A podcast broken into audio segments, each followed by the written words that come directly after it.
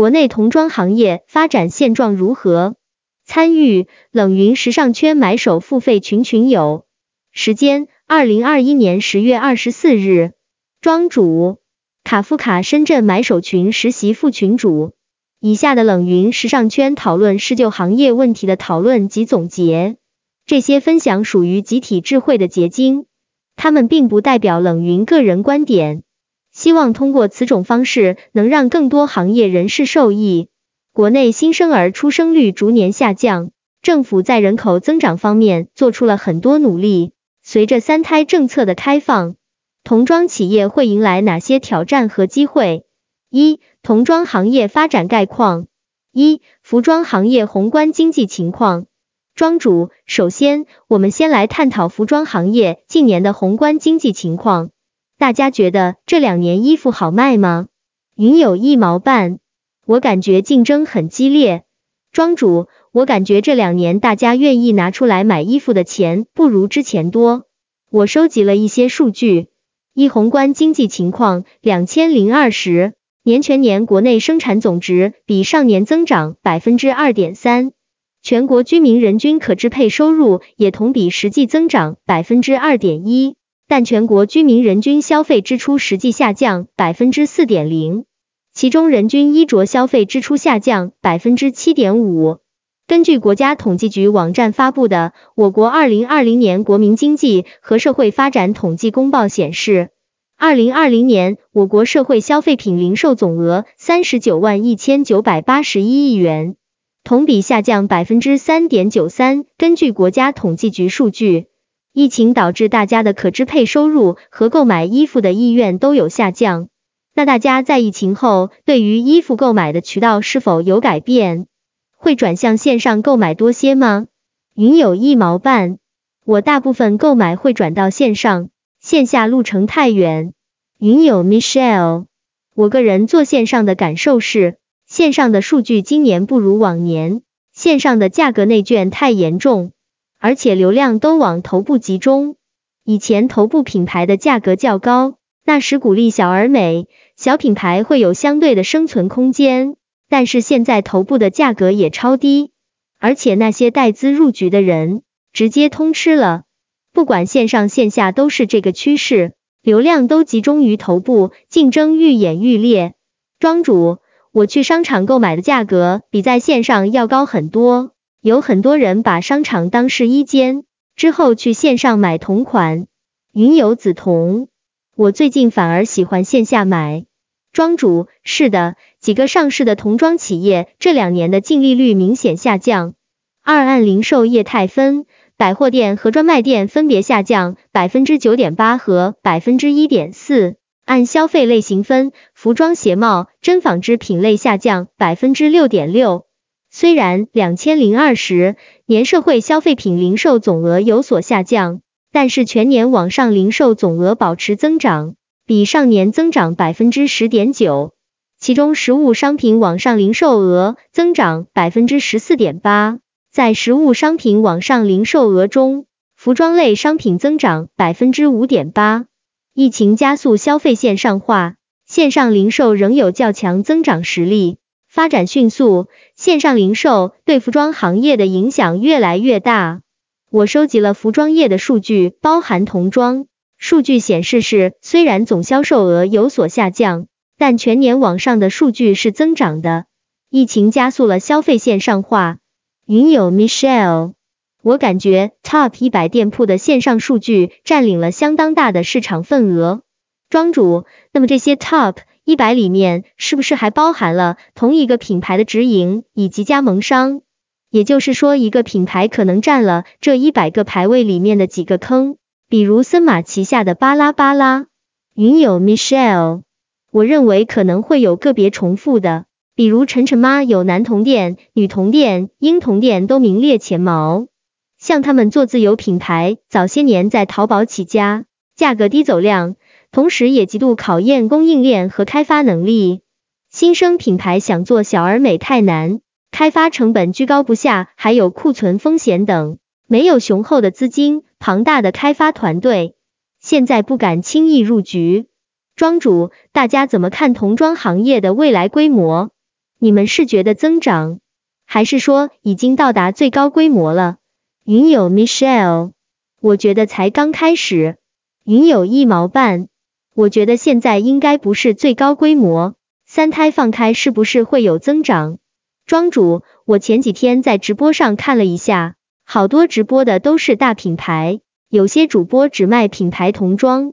三人口出生方面，二零二零年出生并已经到公安机关进行户籍登记的新生儿共一千零三点五万，同比下降百分之十四点八九。户籍登记数据来源于公安部官网。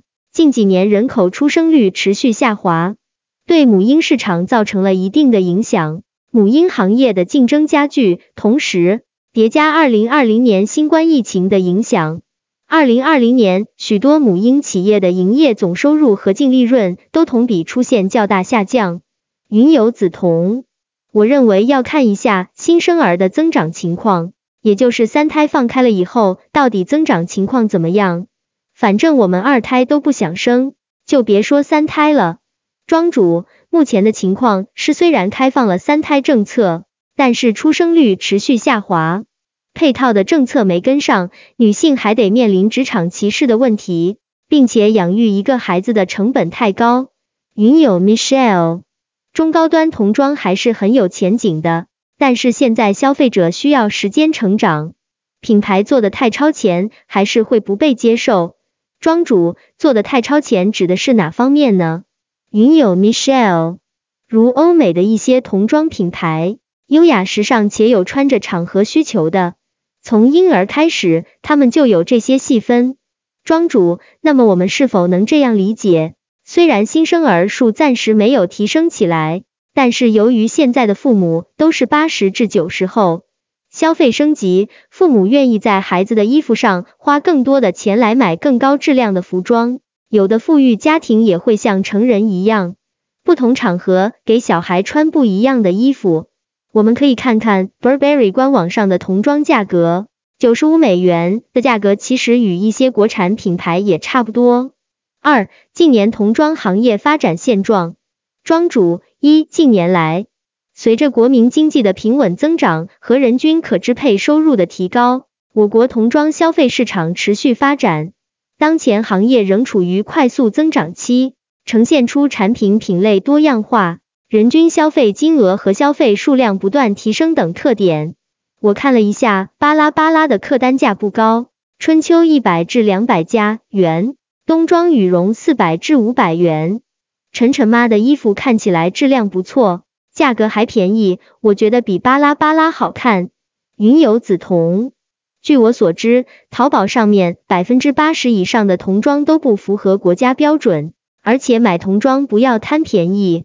庄主，童装的质量要求比成人的要高，很多代工厂是不是质量也是不过关的？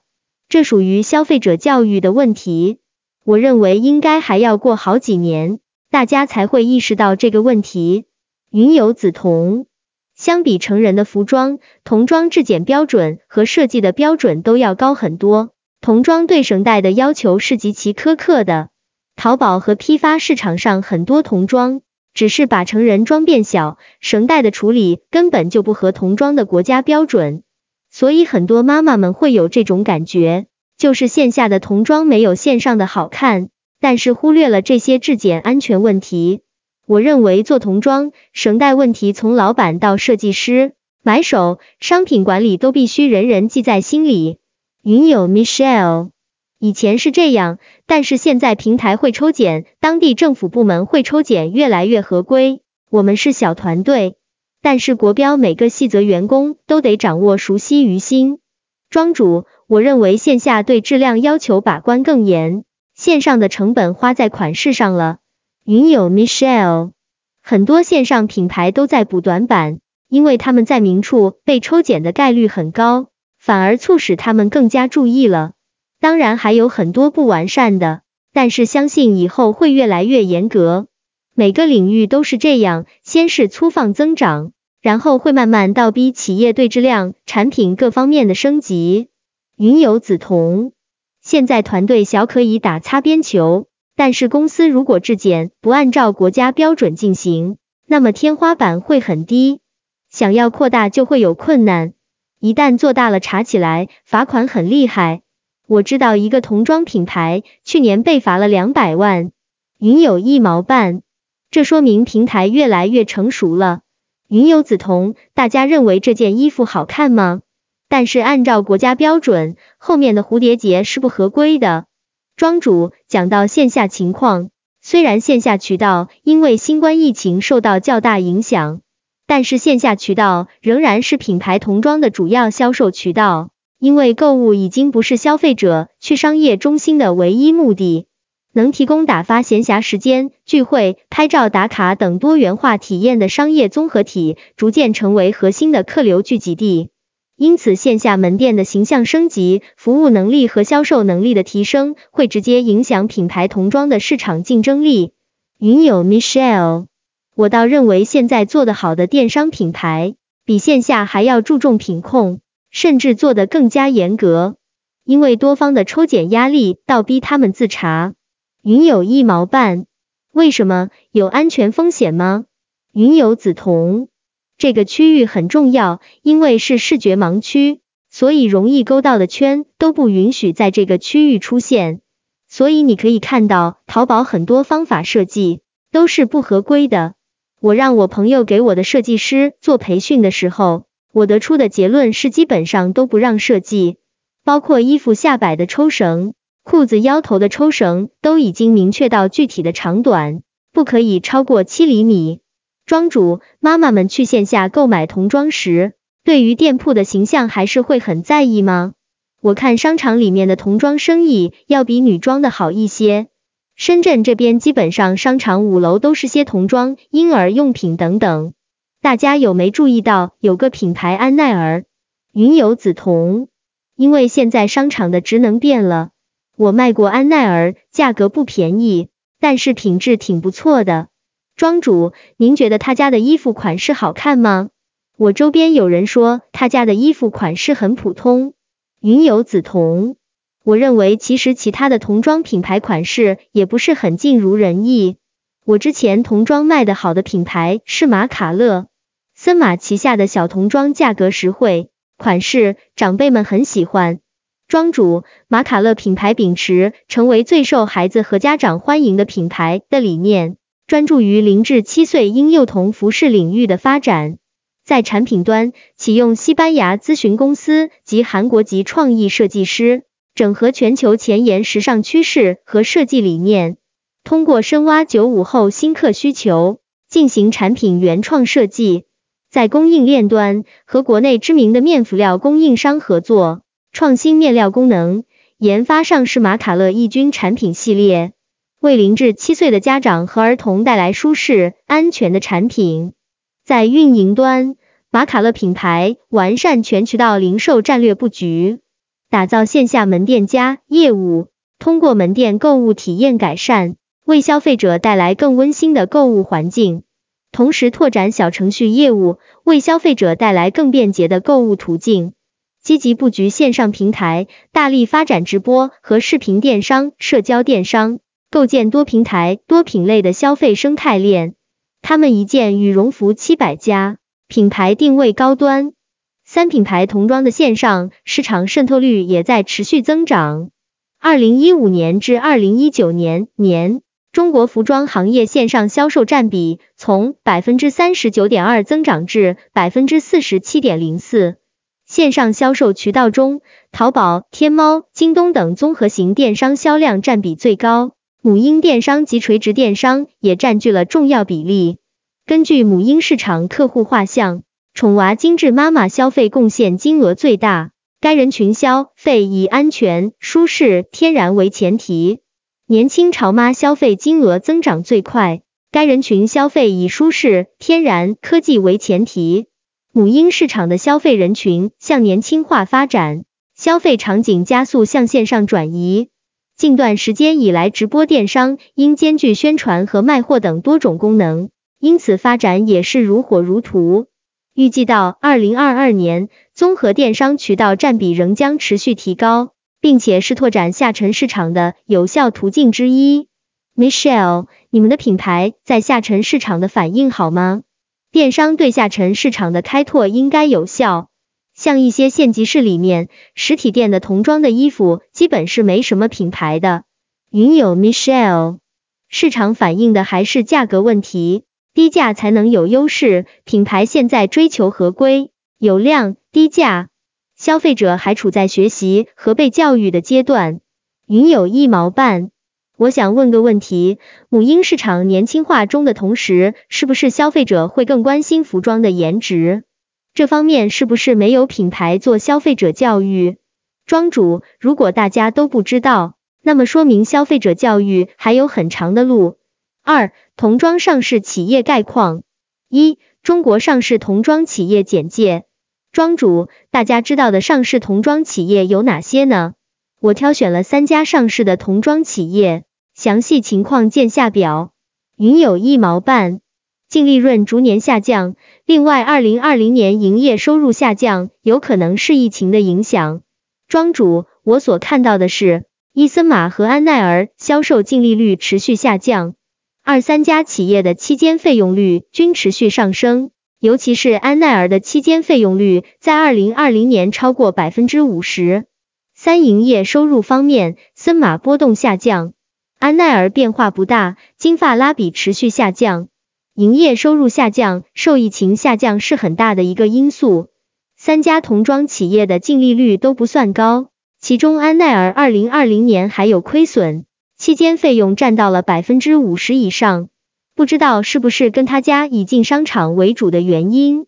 云友 Michelle，所以未来一定不能拼低价，布局未来的话，做好细分，厚积薄发，不要急功近利。庄主。我发现现在淘系品牌的流量也贵起来了。安奈儿的消费费用近三年增长很快，但是营业收入却没有什么大的变化。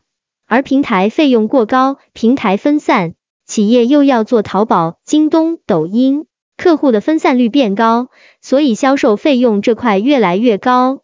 二、各家童装企业运营模式。庄主，下面我说一下我收集的这三家企业的运营模式吧。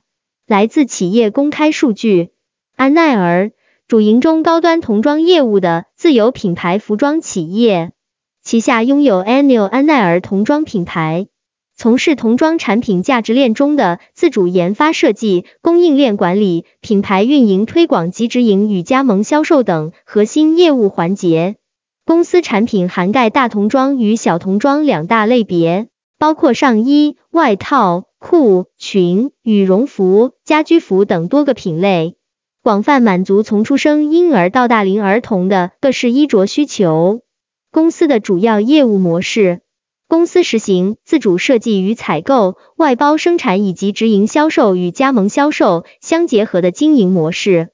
在设计、采购、生产、销售及品牌管理等环节的经营模式具体如下：一、设计研发，实行自主研发设计。从二零二零年开始，公司线下产品按照四季开发，线上产品按照八季开发。多季产品开发可以更好适应市场变化。为什么线上产品是八季开发，而线下是四季呢？线上虽然流量贵，但是回款速度快，线下的回款期一般是三个月。二、采购模式，采购的原材料主要包括面料与辅料。其中，对于最核心的面料类原材料，公司采取以销定采、定制定染的采购模式。三生产模式不直接从事童装成衣的加工生产，通过外协加工实现产品的加工制造，并通过设立驻厂品检。公司产品的外协加工包括委托加工与包工包料两种模式。金发拉比母婴行业。主要从事中高端母婴消费品的设计、研发、生产及销售，核心业务是对拉比 （Labi Baby）、下一代 （Ilov Baby） 及贝比拉比 （Baby Labi） 三大自有品牌的运营管理。一品牌经营模式，拉比 （Labi Baby） 主要锁定中高端消费群体，产品单品价格从几十到上千元不等。销售网点布局国内各省份，主要集中在一二三四线城市，并向五六线城市延伸拓展。下一代 I Love Baby 锁定终端消费群体，销售网点主要布局在二三四线城市，向五六线城市延伸拓展。贝比拉比 Baby L A B I 销售网点主要布局在二三四线城市。二销售模式，拉比 L A B I Baby 下一代 I Love Baby 品牌主要采用线下加线上的销售模式。线下门店包括商场专柜店、购物中心店和品牌专卖店等。线上销售渠道包括主流电商平台、微商城等。公司搭建中后台系统，链接线上线下，通过直播推广带货、社群营销推广等赋能线下实体门店，并通过微商城的建设，使下单支付场景多样化，让线上线下相互引流，为线下门店注入新的活力。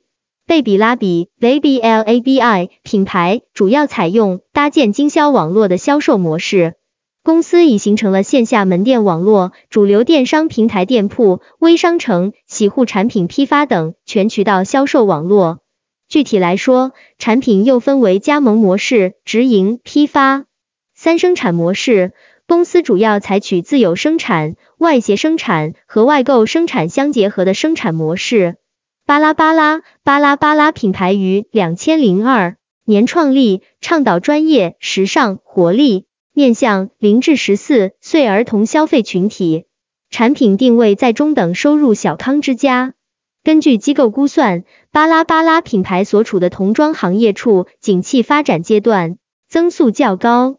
业务模式：公司产品全部外包生产。公司主要业务包括品牌运营、设计研发、生产组织与成衣采购、零售管理等。一品牌运营，所有店铺均由品牌运营部门提供统一的店铺形象设计、商品及道具陈列与展示方案。二设计研发，公司按不同品牌分产品组建设计研发团队。三生产组织与成衣采购。公司服饰品牌产品的生产全部采用外包生产方式。公司使用的外包生产模式主要为 OEM 和 ODM。零售管理，公司已建立包括专卖店、商超百货、购物中心、奥特莱斯、电商、小程序等在内的全渠道零售体系。巴拉巴拉的门店以加盟为主。三，童装在新媒体运营的表现如何？庄主，童装在新媒体运营的表现如何？你们会在直播上面给宝宝买童装吗？云有一毛半，我还没买过。庄主，我觉得如果是品牌童装的直播，我会考虑买。最近在抖音上看到这个主播，童装大家能接受的最高价格应该就是五百多元左右了。云游紫瞳，我有个主播朋友一直在抖音做童装。很多直播间粉对成交更有帮助，而内容粉真不一定。庄主，我有个朋友也是做抖音直播，但他们就是想赚快钱，服装的质量很差，目标客户是阿姨们，他们就搞了二十四小时直播间。内容粉和直播间粉的区别是，云有紫瞳。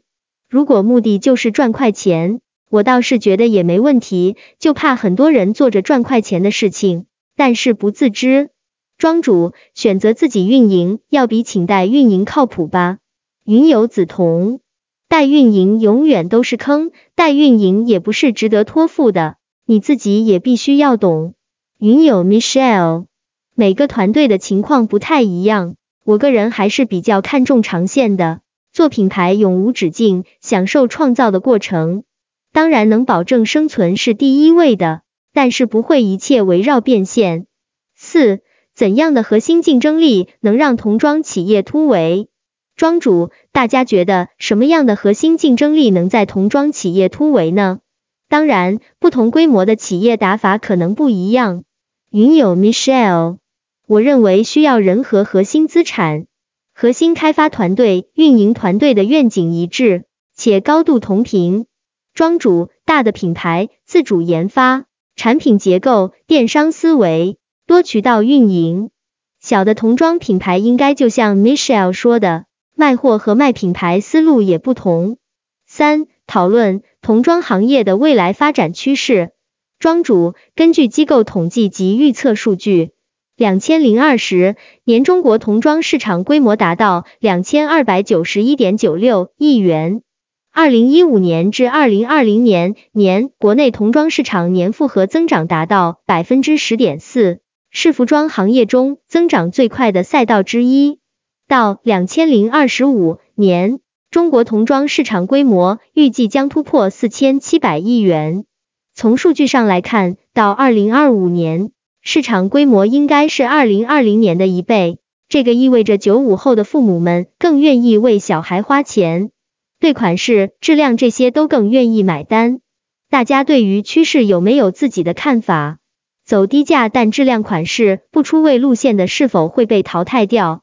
云友 Michelle，我认为行业里会有一轮大洗牌，活下来的品牌会把市场更加细分吧。随着新父母们获取知识的能力越来越高，之前那些走低价但质量款式不出位的品牌，生存空间会越来越小。庄主，我觉得多渠道运营可能是大品牌的一个常态，但小品牌得细分集中火力，因为没有那么多资金分散。童装直播这块，妈妈们都爱什么时间段去看呢？我觉得晚上七十一点可能性比较大。云友 Michelle，这个时间段竞争是很激烈的，高品质的直播会更加吸引高客单的人群，因为看直播的时间成本实在太高了。直播不像阅读，可以选择精读或是泛读，直播需要一直盯着，所以我最近也一直在寻找各种参考案例，抓紧补课。庄主，直播投流很重要，如果你没有投流，即便是你一直播也没人看。